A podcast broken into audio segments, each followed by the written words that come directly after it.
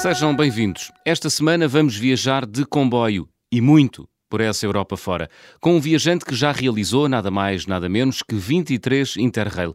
Começou em 1998, com a entrada na idade adulta, e só parou quando chegaram os filhos.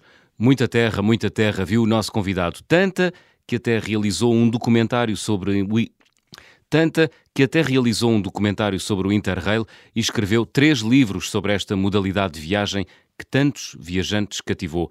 O António Pedro Nobre vive na República Checa há vários anos, é deste país que nos fala. António, ahoj, vitejete. Disse, disse bem, olá, bem-vindo. Uh, Viteita, yeah, mas não faz mal. O meu sotaque ainda não é, ainda não é perfeito. Também. Muito bem. António, uh, mais de 20 interrails, 23 para ser preciso. Tens uhum. ideia de quantos comboios apanhaste? Não.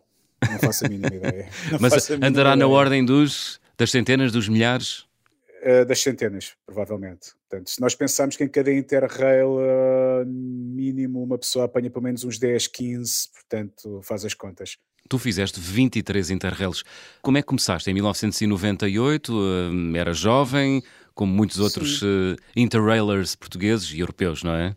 Sim, nessa altura fiz um bocado fajuto, portanto, não fui, não fiz aquela coisa full monty de sair de Santa Apolónia, fiz patota, apanhei um avião para Paris e comprei, na altura dava para comprar bilhetes só por zona, e comprei só para a zona E, que na altura era França, e o Benelux. E então fiquei em Paris e depois de Paris fui, fui pelo Benelux uh, viajar, uh, ainda fiquei também hospedado em Amsterdão e, Amsterdã, e a Holanda, como é um país um bocado pequeno, uh, acabei por uh, ir e vir no mesmo dia, portanto, ir até Haia, ir até uh, Bruges, na, na, Bélgica, e voltar ao fim do dia para Amsterdão. Ah, ainda fui à Alemanha, apesar de não estar na zona, mas fiquei só mesmo na fronteira, fui a Aachen. Portanto, isto foi assim a minha primeira, o meu primeiro teste Interrail. 1900 segundo, 1998. 98. No clássico verão, durante as pausas escolar, não é? Sim, uh, foi, foi durante agosto, creio eu, terá sido agosto. E depois o segundo Interrail, é que já vim de Santa Apolónia e como os outros quatro seguintes, que ainda fiz de Portugal, já fui a sair de Santa Apolónia com o Sud Express ou com o Lusitânia Train Hotel e, e, e, fazer a coisa a sério, de comboio o tempo inteiro. É um bocadinho mítico, não é? O Interrail ou não? Uh, sim, é. Há ali uma uh, atmosfera. Também hum, única em torno dos viajantes de, de que, via, que, fazem o Interrail, não é? Sim, mas Pelo menos naquela altura, não havia, na altura não havia a concorrência das low cost, não é? Portanto, ou era aquilo, ou era, ou era, ou era fazer Interrail, ou era preciso ter muito dinheiro. Uh, sim, sim, sim. Mas o Interrail também não saía barato, porque eu também não ia pelo mais barato. Uh, na altura já estava também a trabalhar, já tinha o meu próprio ordenado, ainda vivia com os meus pais, portanto tinha o 13 terceiro mês todo só para mim, ou o subsídio de férias. Portanto, uma pessoa podia gastar duas vezes o ordenado numa viagem e já me tratava um bocadinho, não ia para hotéis de grande categoria, mas já alugava coisas de duas, três estrelas, já, já comia, não, não precisava tanto dormir na estação ou de estar a comer latas de, de feijão. Uh, é um clássico. Portanto, portanto já uh, fiz um bocadinho isso às vezes, por graça, mas uh, fazia um turismo quase normal, sem excessos, portanto nunca ia para coisas uh, dispendiosas e hotéis de luxo e coisas assim do género, mas também nunca fui pelo o low do low cost. Fiz só isso duas vezes e foi um bocado também já por opção, porque queria realmente usar o espírito a 200%, que foi quando fiz precisamente o documentário. Aí sim já fui pelo low cost, já, já dormi em, em, em youth hostels e coisas assim do género já mais aí pelo barato hum. e também foi um bocado para poupar o budget que nós tínhamos da, da produção. Já vamos falar desse documentário. Deixa-me só aqui perceber, tu fizeste 23 interrails. Exatamente. Porquê é que escolhes viajar de comboio pela Europa? Porquê é que não foste viajar de avião, como faz muita gente? Uh, a pergunta, olha, se calhar a pergunta mais, mais óbvia é, tens uma panca com comboios, António Pedro? Uh, sim, essa é a principal razão. Essa é a principal razão e digo-te já que é uma coisa que eu para já tive uma altura que não estava muito contente de voar.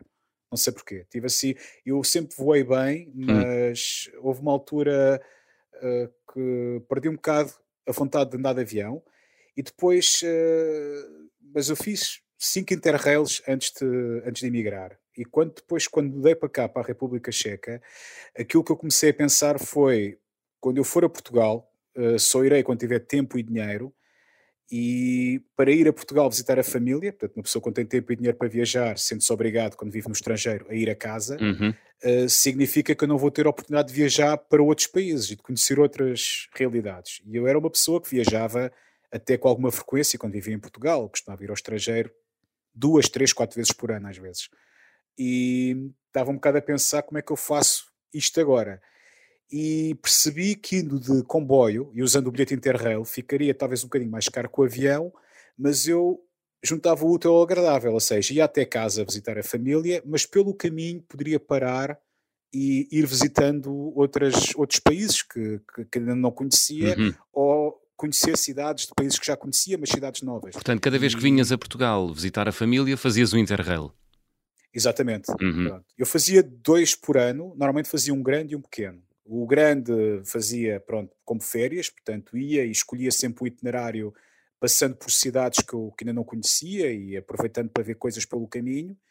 E depois o curto, como era só daqueles de 10 dias, porque havia um bilhete que dava para comprar só com 10 dias de duração, esse eu já ia direito a Lisboa e voltava direito para, para a República Checa, mas também tinha que fazer trocas de comboio, acabava sempre a passar um dia inteiro ou em Viena, ou um dia inteiro em Paris, uhum. portanto eu sempre que ia a Portugal tinha a oportunidade, por exemplo, passar um dia inteiro em Paris quase, porque a pessoa chegava de manhã às 7, 8 da manhã e depois apanhava o, o TGV para, para Andaia ou para Irún, em, em Espanha, onde, onde parte depois o Sud Express, ao fim da tarde, portanto eu tinha praticamente 8, 9 horas e eu fazia isto quatro vezes por ano, portanto eu acabava por, acabei por conhecer Paris ao fim de não sei quantos anos a fazer isto constantemente e portanto, Sempre, em Paris... Era, era o teu apiadeiro a caminho de Portugal. Olha...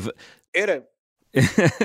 António, um, o, o, que é que se, o que é que se aprende a viajar de comboio que não se aprende a viajar de carro ou de avião? Uh, de carro aprendes quase o mesmo, ou até podes aprender mais, porque o carro dá-te ainda mais liberdade do que o comboio, uhum. podes ir onde tu queres. O único problema do carro, para já, é a segurança, porque o comboio é inevitavelmente, se calhar até mais seguro que o avião de, para, para viajar, uh, e depois também, quando são viagens longas como esta, tu no comboio podes espairecer, podes estar à vontade, não, não te cansas psicologicamente de estar a viajar de carro. Mas tu és, o, uh... tu és um viajante de comboio que mete conversa, que gosta de falar com os outros passageiros, ou vais no teu mundo, de headphones, agarrado ao teu livro? É assim, não meto com ninguém, se alguém se meter comigo, correspondo, Uh, a não ser que não esteja mesmo com vontade, mas uhum. também eu não, eu não sou assim tão má pessoa, e principalmente quando estás, quando vais, quando, quando estás a apanhar um comboio noturno e vais estar com uma pessoa no mesmo compartimento durante 12 horas, uhum. se vais ser antipático, não é a melhor maneira, melhor, melhor maneira de fazer as coisas. Mas já, já te aconteceu Portanto, dividir um compartimento com uma pessoa antipática? Uh, não, não. Uh, já, já aconteceu ter pessoas que, pronto, que ficaram caladas, eu fiquei calado e não nos chateámos um ao outro. Muito bem. Uh, mas tive, basta, mas muitas vezes, inevitavelmente, acabei sempre por conhecer pessoas e algumas personagens fantásticas e, e incríveis. Então vamos lá, partilha connosco personagens incríveis que conheceste a fazer um dos teus 23 Interrail. bem, olha, um, o que eu me lembro mais foi um senhor que que era o cúmulo da arrogância, mas sabes aquelas pessoas arrogantes, mas tu adoras? Hum. Aquela arrogância charmosa que fica bem. Uhum. Um bocado tipo aquele Simon Cowell do, daqueles programas de talentos. Pronto, aquelas pessoas arrogantes e pomposas, mas que conseguem ter charme e serem cativantes. Aquele, aquele, um... aquele o espécie snob britânico. Uh, sim, mas hum. este senhor era, ele dizia, uh, que eu perguntei-lhe onde é que o senhor vem, ele diz, eu sou da Nova Inglaterra, e ah. não se atreva a dizer Estados Unidos. Apresentou-se assim. e era um senhor que trazia umas três ou quatro malas enormes uhum. e, e, vinha de Havaianas, portanto deu, deu para perceber que naquelas malas enormes não tinha espaço para um corta-unhas e, e ele mete conversa comigo imediatamente, tipo, senta-se ao meu lado, para já estava a mandar vir com toda a gente em alemão, uh, porque ele estava indignadíssimo, porque estávamos no Alto Adige, na, na, Itália, ele a dizer como é que é possível que aqui isto, isto devia ser Itália, isto, uh, isto devia ser Áustria, isto era, isto, eles deviam falar alemão aqui, como é que eles não percebem alemão, bababá. Uh, caramba! Mas o comboio, vinha desde, Não, o comboio vinha desde Verona, portanto a, a, a revisora não era necessariamente o Alto Ágito quando ela já vem de Verona, onde não se fala alemão, não é? Uhum. Portanto, mas ele achou, porque entrou, já, já não lembro em que cidade é que ele entrou, mas já estava na parte alemã de Itália, ele achou que, que os revisores também deviam falar alemão só porque apanham viajantes que falam alemão. Mas indignadíssimo e a dizer mal de tudo e mais alguma coisa, mas foi um senhor com quem tive uma conversa muito interessante, uh, que tinha uma experiência de viagem fantástica, tínhamos estado nas mesmas cidades e conhecia inclusive, na altura, ainda hoje vive em Brno e que pronto, as pessoas quando conhecem a República Checa falam sempre de, de Praga, Praga, Praga, Brno já não é uma cidade que as pessoas conheçam e ele falava de Brno, mas como quem visitou a cidade com olhos de ver e conhecia detalhes históricos e culturais sobre a cidade que não é qualquer um. Portanto, estamos a falar de um senhor muito erudito, muito educado, mas depois com esta arrogância e com esta. Este foi um dos personagens que eu me lembrei melhor, assim. Assim, de mas depois houve vários. Hum. Houve vários que me marcaram e que. interessantes também. Uma vez, uma senhora uh, holandesa que era uh, pastora portanto, da igreja. Uhum. Portanto, e partilhámos o, o, compartimento para dormir, e depois também com um senhor eslovaco que era surfista. Portanto, para um país que é. Um, um surfista eslovaco. Tem, exatamente. Mas já de idade, estou a falar de um senhor já assim dos seus 50 e que fazia uh, uh, windsurf. Mas tinha histórias, ah. e então, obviamente, conhecia Portugal e tudo mais, e não sei uhum. mais. E portanto achei assim engraçado. E depois entrou um sem-abrigo no meio da, da viagem que ocupou a quarta cama. E Portanto, um português, um, um surfista eslovaco, uma pastora holandesa e um sem-abrigo. E o sem-abrigo. E o sem-abrigo falava durante a noite, passou a noite toda a falar sozinho. Ui. Mas tipo. Não, porque ele entrou, nós já estávamos a dormir, nós falámos aquelas primeiras 3 ou 4 horas, cheios hum. de Praga para Amsterdão. E aquelas primeiras horas da viagem, até se a hora era dormir, vinhamos a conversar. Lá pelas 11 da noite, hum. cada um foi abriu a sua cama, dormimos, e o senhor entrou já na Alemanha uhum. e pronto, e tanta gente a, a meio da noite fomos acordados com um homem que ia falar e depois reparámos, ele depois saiu ainda antes de nós chegarmos a Amsterdão uhum. e quando chegámos a Amsterdão estávamos a despedir e depois comentámos, olha, tivemos aqui um parceiro interessante sem abrigo mas era mesmo um sem abrigo, vinha, vinha cheio, cheio de sacos e tudo assim, uh, pronto típico sem-abrigo. Muito bem. Olha, António Pedro, o que é que nos podes dizer sobre comboios na Europa? Eh, ao fim de 23 interrails, deduzo que já tenhas um, uma licenciatura, um mestrado e um doutoramento em, em sistema ferroviário europeu. Quem é, que, quem é que se atrasa mais? São os portugueses? Uh, São os não, comboios portugueses? Os, os comboios portugueses, posso-vos dizer garantidamente, uhum. são dos mais pontuais que existem. Olha, quem diria? Mas, também, atenção, que com a, descomplexidade ferroviária que nós temos, temos uma linha que é praticamente uma espinha. Exato. O, portanto, é um ramo, é um, uma linha norte-sul, depois hum. assim com umas ramificações. Se fôssemos atrasar-nos com esse sistema, eh, estávamos mesmo mal. Portanto, uh, a CP funciona muito bem, mesmo uhum. a simpatia das, de, das, das, pessoas, a qualidade dos nossos comboios. Uh, okay. Isto é uma coisa que os portugueses podem orgulhar, porque eu viajo aqui pela Europa fora e Ainda hoje vejo calhambeques aqui na República Checa que em Portugal já não se vê em lado nenhum. Uhum. Uh, calhambeques é comboios, refere-te a comboios antigos, não é? Sim, sim, sim, mas eu, eu, não vejo comboios destes em Portugal. Lembro de ver comboios destes em Portugal nos anos 90, quando eu ia para Lagos. Uhum. e, era, e, já era naquela linha do, uhum. na linha do, do, do, Algarve, porque a linha que ia para Lisboa, para, o Barreiro, já era melhorzinha. Uh, portanto. António Pedro, tu, tu, tu és um apaixonado por comboios? só no sentido de fazer a viagem de comboio. Não percebo nada de locomotivas, não percebo nada de carruagens. Uhum. Portanto, e às vezes conheço daqueles aficionados e que querem discutir comigo as locomotivas e as coisas e eu não percebo não percebo nada daquilo. E de onde é que vem capaz... esse gosto de viajar de comboio? É pá, não sei. Não sei, mas que é o comboio uh, começou desde muito cedo. Uh, não gosto de caminhonetas que é um bocado apertado, o carro também chateia-me avião também é uma seca, um gajo está ali confinado. O comboio é aquela coisa que tu vês o destino, tu vês tudo o que há, uh, olhas pela janela e desligas. E, e é toda aquela coisa, o ver a Europa como eu já vi, porque quando as pessoas vão, há pessoas que viajam pela Europa fora, mas vão sempre de avião. Eles só têm a noção do que é que é assim de, do aeroporto em Portugal, chegar ao aeroporto em uhum. Copenhaga. Ou, conhecem aeroportos, ou, não é? Basicamente. Exatamente, e depois conhecem as cidades onde tiveram, às vezes lá saem um bocadinho dos, das cidades, vão aos arredores ou vão ao campo, uhum. e eu ao passo que eu conheço toda a viagem, todos os contrastes, todas as diferenças que existem paisagísticas, por exemplo, devido do norte de Espanha para o sul de Espanha, eh, ver como é que sais de uma zona verde para uma zona árida vejo toda essa evolução e que se reflete na arquitetura, se reflete na, nas, nas pessoas e consegues conhecer muito mais a Europa e melhor ainda que apanhar, por exemplo, aqueles comboios rápidos que param só em quatro ou cinco estações, é apanhar às vezes aqueles comboios que param em todos os sítios, hum. são viagens mais curtas. E eu, por exemplo, comecei a fazer uma altura, comecei a fazer este tipo de coisas, em vez de vir de Portugal, para Portugal quando fazia aqueles interrails mais longos a ir a Portugal, uhum. por exemplo, em vez de atravessar a França a apanhar os TGVs, que até são mais caros, uma pessoa tem que pagar, apesar do passo interrail, tem que pagar um extra para sentar no, no, TGV e muitas vezes esses lugares são limitados, portanto tens depois de pagar o bilhete inteiro. Uhum. Uh, eu comecei a optar por apanhar os comboios regionais franceses e apanhar quatro ou cinco comboios para atravessar a França. Mas conheces muito mais as pessoas porque ali entra-te tudo um pouco. Hum. Percebes? São pessoas que vão apanhar um comboio e que saem dali a duas paragens. Então vês mais aquela vida cotidiana em França. E enquanto quando estás a fazer a viagem de longa distância, uhum. naqueles comboios uh, expresso, já vês aquela pessoa que vai praticamente viajar. Portanto, é a pessoa que vem, que está assim vestida claro. de uma forma até um bocado diferente, vai para uma reunião, uhum. vai ter com os familiares. Ao passo, quando apanhas aquele regional teco-teco, encontras a pessoa que vai que vai trabalhar e que mora hum. dali a duas paragens. Isso. Uh, tens outra ideia do cotidiano claro. Claro. Uh, local. Olha, e o comboio mais surpreendente que apanhaste, uh, António Pedro, qual foi? Ia bem.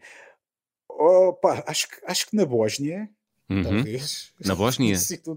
Sim, eu apanhei um comboio. Eh, apanhei um, isto é uma história curiosa. Das histórias mais. Perip... Eh, tu falaste depois também em peripécias. Portanto, isto foi uma das minhas peripécias que eu passei, mas posso dizer que foi. Apanhei um comboio que era quarta mão, que originalmente era uma primeira classe sueca. Mas estou a falar um comboio para aí dos anos 60. E então tinha umas poltronas gigantescas, mas estavas em segunda classe normal mas tinha assim umas poltronas gigantescas que devia ser um creme lá creme nos anos 60, nos anos hum. 50, quando foi, quando foi feito, hum. e agora, pronto, provavelmente já estava obsoleto né, na Suécia e a Bósnia, isto ainda foi na altura uh, em que o país ainda estava a recuperar, ainda hoje não, não está muito mais. Uh, a Bósnia continua muito sacratizada com a guerra, mas uh, uhum. isto foi também 10 anos depois da, do conflito, portanto, eles estavam a usar a reciclar coisas, portanto, ferro velho de outras linhas, de, de outras companhias ferroviárias uhum. e achei o máximo, portanto, só mesmo por, esta, por este detalhe. Mas depois estava a gostar tanto, gostar tanto que não me apercebi que era o comboio errado e o meu comboio que eu devia ter apanhado partiu. E, e depois, quando eu me apercebi, fomos atrás do, do comboio original uhum. e apanhámos um táxi. E, e acabámos por ir de táxi até andar, não sei, acho que fizemos uns 100 km de táxi hum. para tentar apanhar o comboio para Budapeste, que era o que nós queríamos apanhar, e não conseguimos e acabámos por ir para Belgrado em vez de ir para Budapeste, porque já não tínhamos a ligação, já não era possível apanhar a ligação para Budapeste. Portanto, ainda tentámos correr atrás do comboio, mas não conseguimos. Muito bem. Estamos a chegar ao final da primeira parte. Abrimos o álbum de viagem.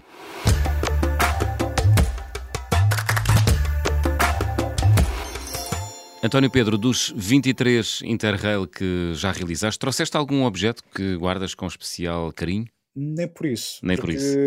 Quando uma pessoa está a fazer um Interrail, hum, assim, há coisas que eu guardo, tipo, por exemplo, os bilhetes antigos, ah. às vezes um, um recibo ou outro, mas eu sou um bocadinho caótico uhum. e há uhum. coisas que eu tenho guardadas em caixotes e nunca mais olhei para elas há 10 anos ou 20 anos. Portanto, não há nada assim que eu abra uma gaveta e colho para, para ele. Uh, e no Interrail, quando estás a fazer um Interrail, é uma viagem complicada, complexa, uh, e tens que levar o mínimo possível contigo e adquirir coisas pelo caminho. É às vezes entulha mais do que propriamente. Pois. Maneira que Queres é viajar assim, leve, não é? Exatamente, de maneira que eu não tenho assim nenhum objeto que eu olhe e diga as memórias por si só uh, marcam uh, e ficam marcadas para o resto da tua vida. Muito bem. E é, então, algo, é algo que nunca perdes. Qual é a melhor memória que tu tens dos teus interrails? Assim, uma das memórias que eu tenho mais, eu tenho várias, uh, mas uma das mais caricatas, porque gosto sempre também de lembrar estes episódios mais caricatos, uh, foi uma vez que, uh, quando estava a fazer o documentário sobre o Interrail, uhum. estava com o meu cameraman no, no, no, comboio, estávamos a vir de Portugal, por acaso, tínhamos estado a fazer a nossa entrevista em Aveiro, e tínhamos vindo com o Sud Express e íamos, estávamos a apanhar o TGV para Paris. E estava um, um, um indivíduo assim com um ar tipo meio gang, gang, casaco de ganga, um bocadinho um ar assim agressivo, uhum. e era um rapaz assim meio, meio arábico. E o meu cameraman comenta comigo a dizer: Epá, este gajo tem assim um ar de ser um duro. E o rapaz, quando volta para uh, trás, trazia uma faixa na cabeça. Hum. Assim, tinha decorado a cabeça com uma faixa. e, e, o cameraman começa a rir dele, e eu tenho assim, venho-me à cabeça aqueles vídeos do Hamas quando os gajos, quando os terroristas se, vão, se vão arrebentar e põem também uma faixa na, na, cabeça. Sim. E eu digo isto ao cameraman. Eu, naquela altura tínhamos visto nas notícias que tinham morto um terrorista naquela zona onde nós estávamos. Uhum. E que havia promessas de que iam haver represálias e não sei o que mais. E nós convence, pronto, ficámos com medo que ele fosse um terrorista e que ia arrebentar com o TGV. Mas não aconteceu nada disso, claro.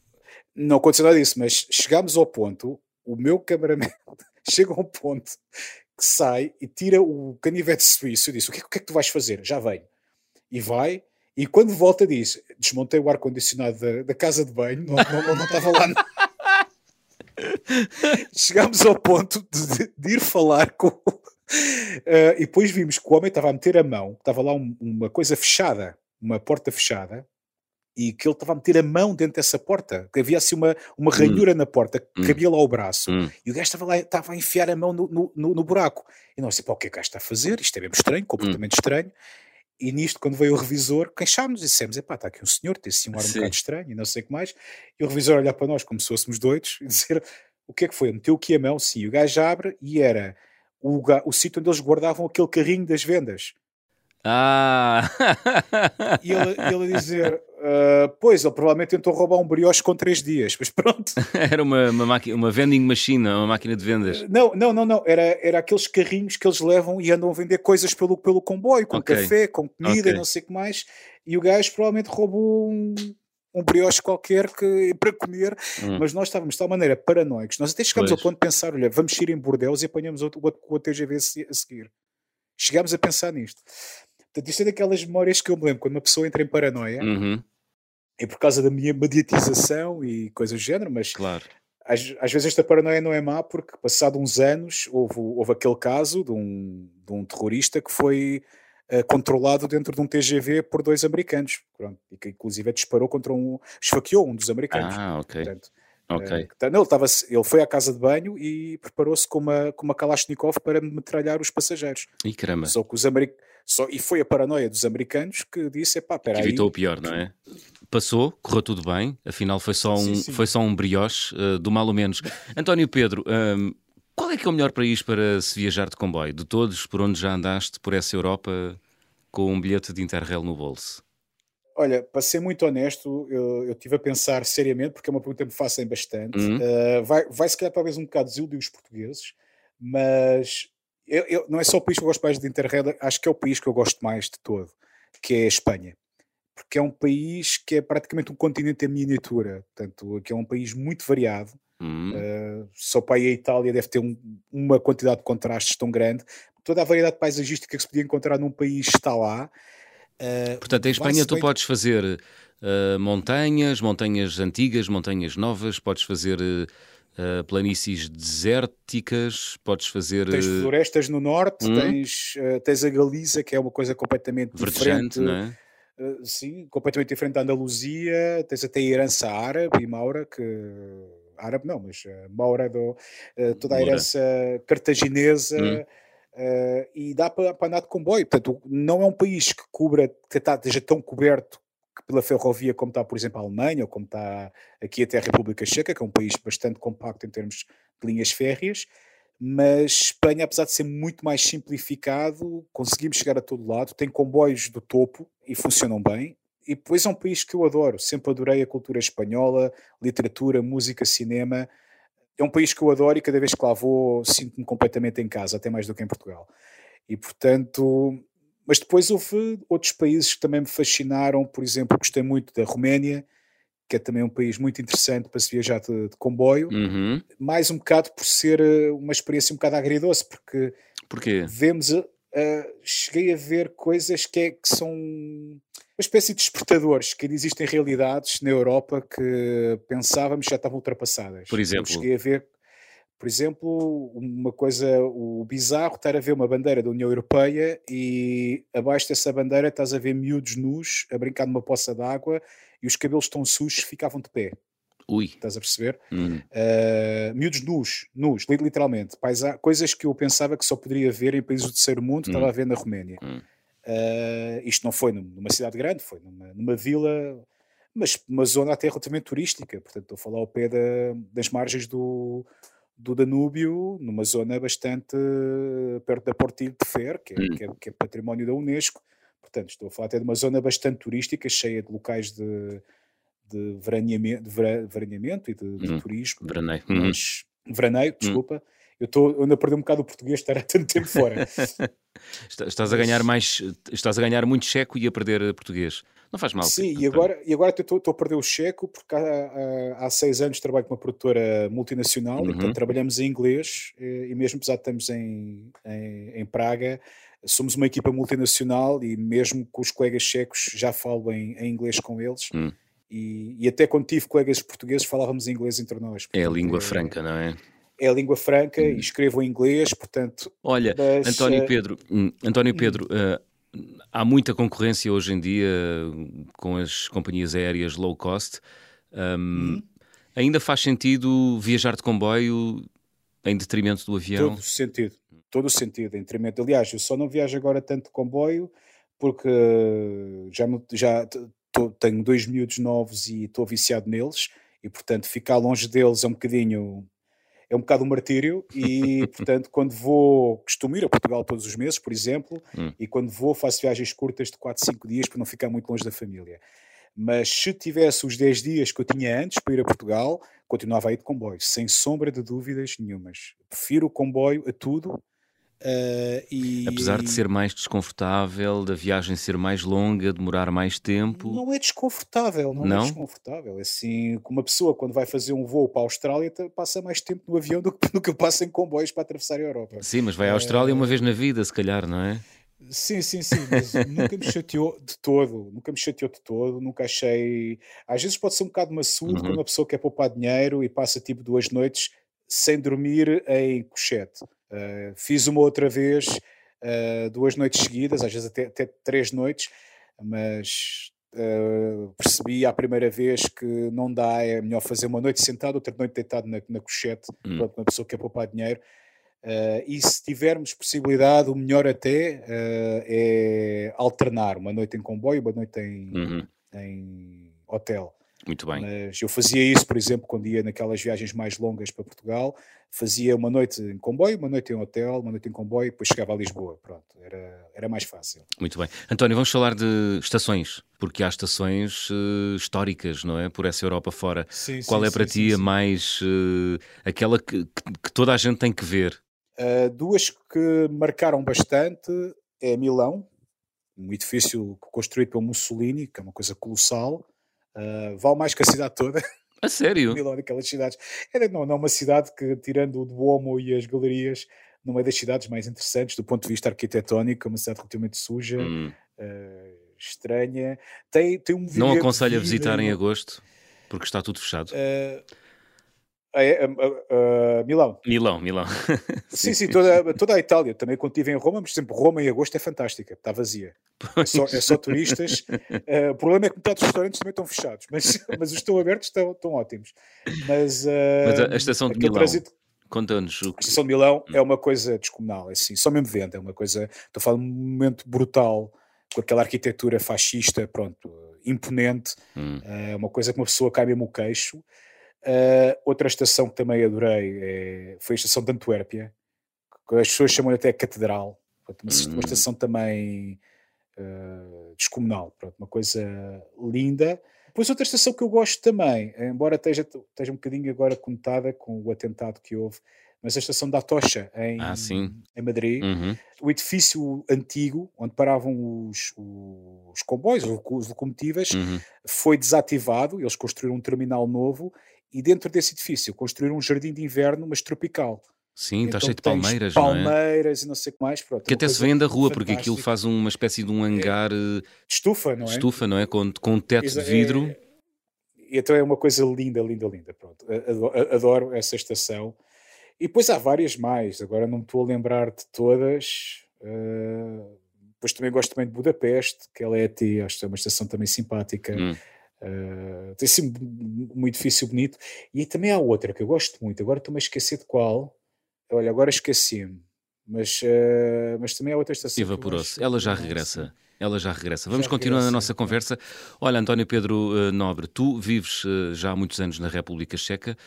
Tens um dado curioso. Tu vens a Portugal todos os meses porque és líder de viagem de uma agência de viagens checa. Portanto, tu vens todos os meses a Portugal mostrar uhum. o que de melhor nós temos aos checos.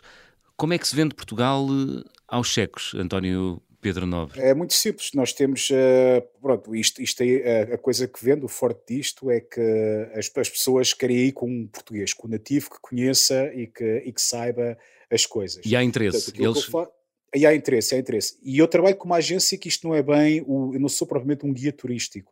Portanto, não há aqui um interesse de andar com o chapéu de chuva e as pessoas atrás. Uhum. Eu sou mais uma espécie de cicerone Portanto, eu basicamente o que eu faço é mostro-lhes como é que funciona o metro, como é que as coisas funcionam, uhum. dou-lhes umas dicas, como chegar aqui, como chegar ali, ando com eles um bocadinho, mas depois é mais tipo à hora do almoço vir-me para eles, olha, agora vou-me embora, se me apetecer fico com eles e almoço, e depois soltos à tarde eles fazem um bocado as coisas como eles querem. E, e portanto, isto, os grupos que eu tenho são viajantes independentes que querem mais é alguém que venha com eles uhum. e se eles tiverem algum problema possam telefonar e eu vou ter com eles imediatamente e ajudo-os.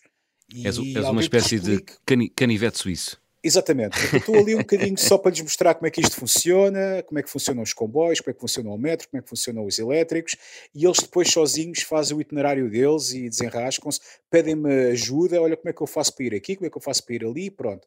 E pronto, às vezes lá, lá dou assim, lá ando com eles um bocadinho e, e acabo inevitavelmente por fazer um bocadinho o papel de guia, mas é tipo assim, guia de meio-dia. Depois à tarde eles fazem a vida deles, eu vou ter com a minha família, com os meus amigos e faço a minha vida também. Olha, e qual é o feedback que te, que te dão os cheques uh, de Portugal? Uh, o que é que eu estou a fazer na República Checa? Isso, isso, isso não sou maluco. okay. Pronto, e, mas foi um bocado aquela coisa, pronto, são, são perspectivas, eu adoro Portugal, uh, agora não, obviamente não tenho saudades porque tenho esta, esta benesse de passar praticamente um terço do ano em Portugal, uh, mas uh, gosto muito de viver, não concretamente na República Checa, e posso confessar que ao fim destes anos todos começa a ficar um bocadinho forte. Estás há quantos anos? Uh, portanto, praticamente 17 anos. Uhum. Só que é um país muito central, não é? E tem essa grande vantagem. Exatamente, aí é que está. É que eu, por exemplo, quero ir a Viena, eu vivo uma hora e meia de Viena. Pois. Portanto, quantas vezes é que tipo, telefona-me um amigo meu e diz: Olha, vou a Viena ver uma exposição disto e daquilo, queres ir comigo? Comemos um, almoçamos lá e voltamos ao fim do dia. Pronto, isto é uma coisa que eu não faço em Lisboa.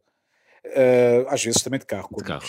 Mas vou, mas, vou, mas vou de comboio, sim, o comboio e depois ao preço que as coisas custam. Portanto, eu aqui ir é que enquanto em Lisboa, por exemplo, que eu sou, sou lisboeta, o mais próximo que eu tenho é Badajoz. Eu aqui, da distância que tenho para Badajoz de Lisboa, consigo meter na, na Áustria, na Eslováquia, na Hungria, na Polónia e na Alemanha. Isso é uma vantagem. O que é que tu fazes na República Checa? És argumentista, certo? Sim, sim, sou, portanto, faço os, os argumentos para séries documentais, uhum. às vezes filmes do, do, documentários. De vez em quando também eu assumo a autoria desses, desses do, documentários também, uhum. mas isto são mais projetos que eu faço com subsídios do que propriamente coisas para, para, para transmissão, mas trabalho numa produtora multinacional e, portanto, o meu trabalho é visto em todo o mundo. Portanto, nós distribuímos para todo o mundo vários, vários uh, países. Muito bem. António Pedro Nobre, estamos a chegar ao final do nosso programa. Vamos fazer check-out? Uhum. Ok, vamos fazer check-out. Vamos lá.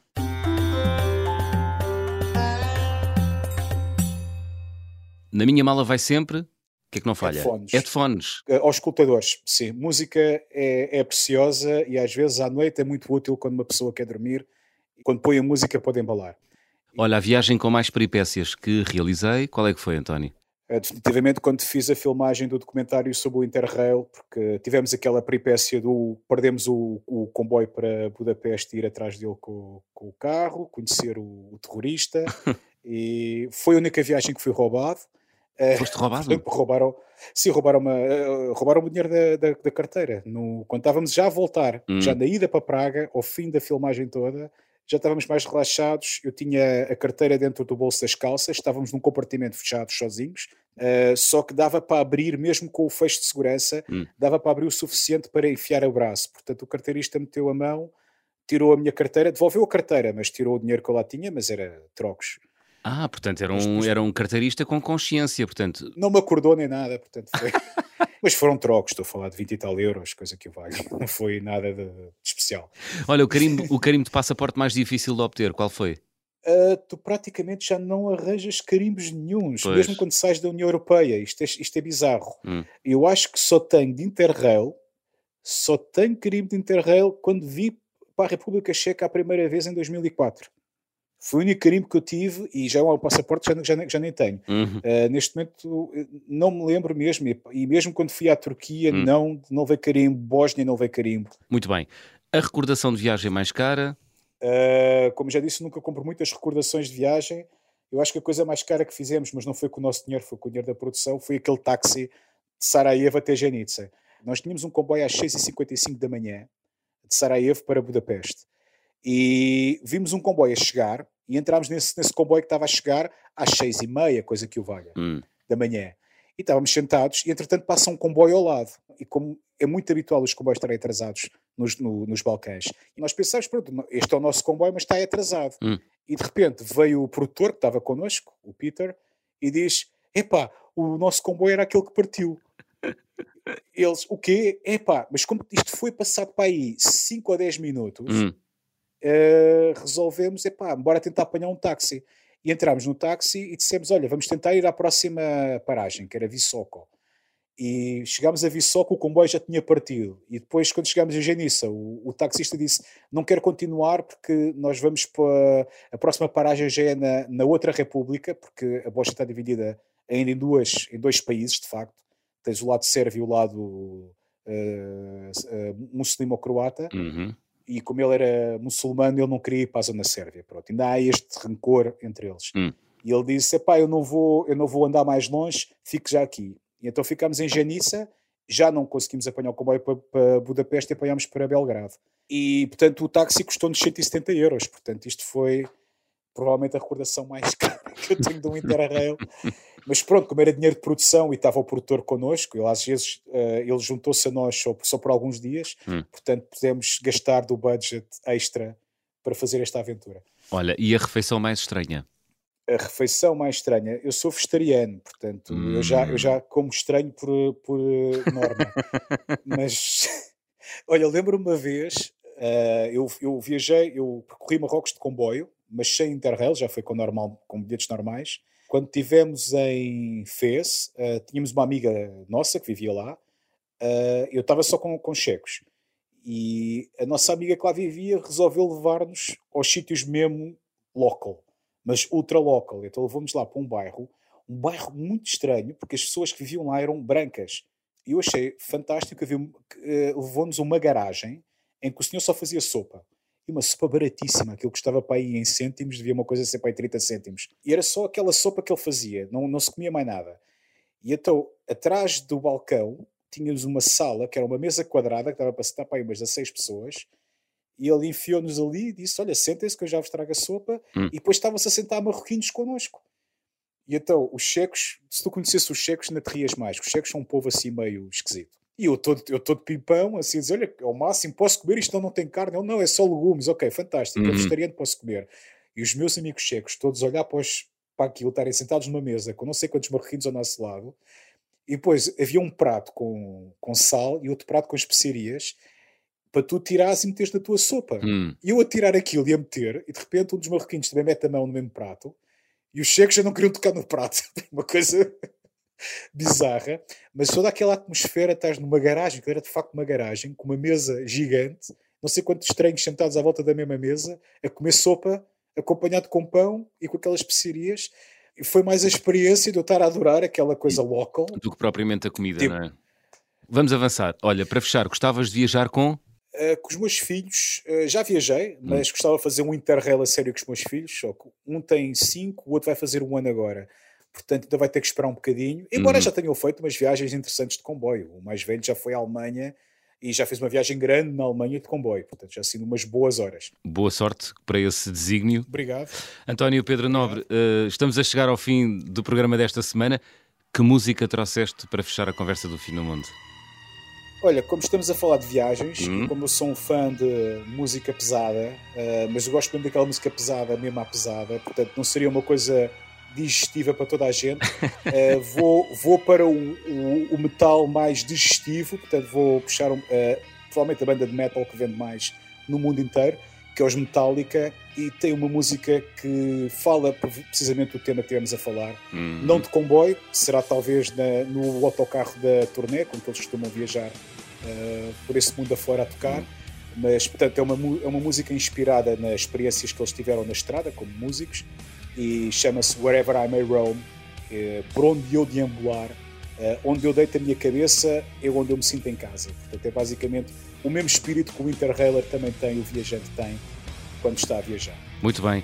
António Pedro Nobre, muito obrigado por teres vindo às conversas do fim do mundo. Obrigado eu por terem convidado, é sempre um prazer. Ora, é essa. Whatever I May Roam dos Metallica, a fechar a conversa do fim do mundo desta semana. Regressamos neste horário de hoje a oito dias. Até lá, boas viagens.